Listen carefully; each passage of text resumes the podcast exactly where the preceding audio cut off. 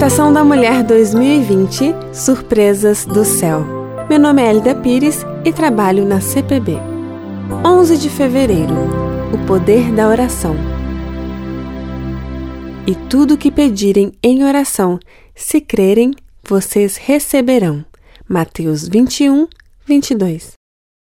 Em 2016, iniciei minha caminhada com Cristo por intermédio de uma amiga que era nossa psicóloga e que nos acompanhava em tratamento, pois estávamos passando por algumas dificuldades.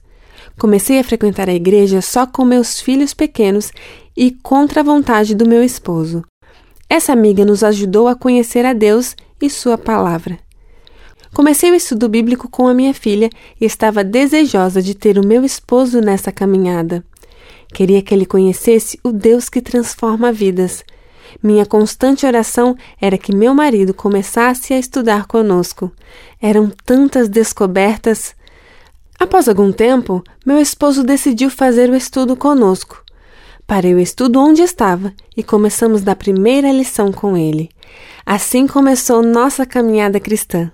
Achei que ele sentiria o mesmo desejo de mudança que eu sentia, que tudo seria muito rápido, mas não foi assim que aconteceu.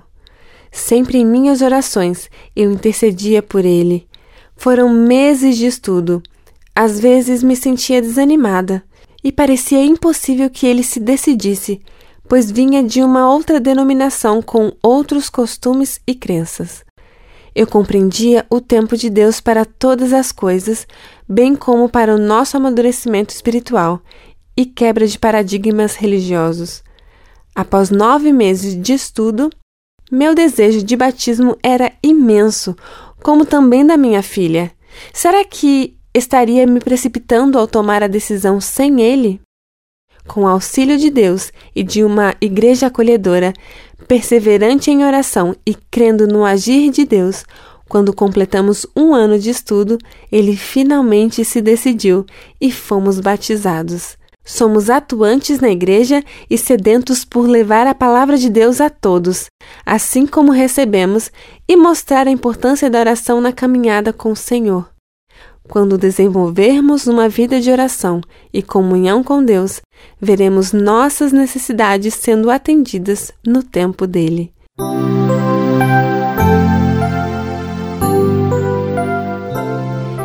Este texto foi escrito por Suelen de Jesus Vargas Costa.